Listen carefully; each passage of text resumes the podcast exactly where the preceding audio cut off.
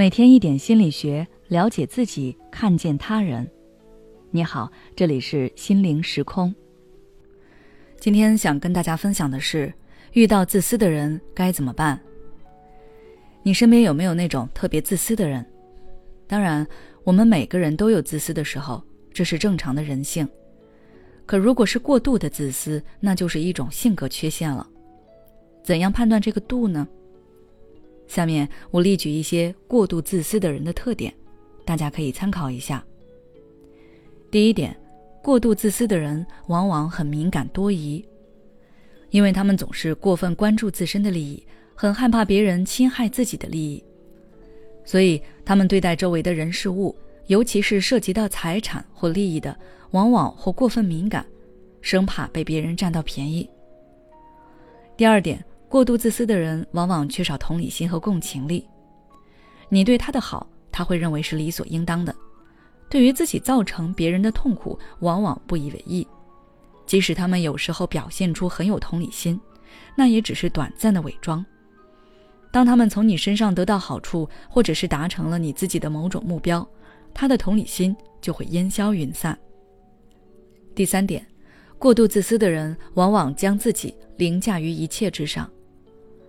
在过度自私的人眼中，自己的地位是在任何事物之上的，别人在他的眼中就是工具人，无论是父母子女还是爱人，都比不上他自己，自己永远都是第一名，自己永远都是对的。第四点，过度自私的人往往很贪婪又吝啬，因为他的眼中只有自己，没有别人，所以对于自己的欲望就不加以节制。以至于索取金钱、名利、地位的欲望膨胀到贪婪的地步，而在他们的眼中，别人都不配从他身上得到东西，所以他们对于别人又很吝啬。如果你的身边有这样自私自利的人，应该怎么办呢？第一点，勇敢面对。有时候在工作或生活之中，我们不得不面对这样自私自利的人，他们也许是同事。老板、爱人，又或者是有血缘关系的父母，这都是无法选择的情况。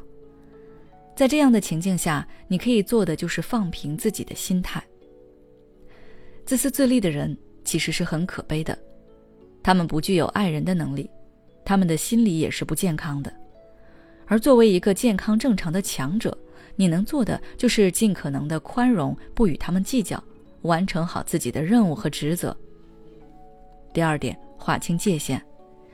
你要知道，你是你，他是他。每个人的天性和成长环境不同，他的自私自利都和你没有关系。你没有必要因为他的所作所为而折磨自己的内心。你要知道，这段关系掌控权在你身上，没必要为了他们的自私而产生反应。不要把精力浪费在不值得的人身上，多多关注自身的成长，保证自己的身心愉悦。才是最重要的。第三点，可以有意识的把重点转移。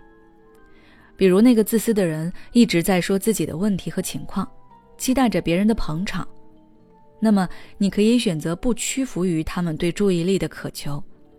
你可以转移话题，提醒他这个世界并不是围绕着他而转，别人也有人格，对话并不是他的独角戏。第四点，保护自己。如果他已经严重侵害到你的利益了，你对此也无法忍受了，那就敬而远之，远离他们所带来的干扰，尽可能的减少接触的机会，避免被这样的人所影响。如果还是不行，那可以选择反击。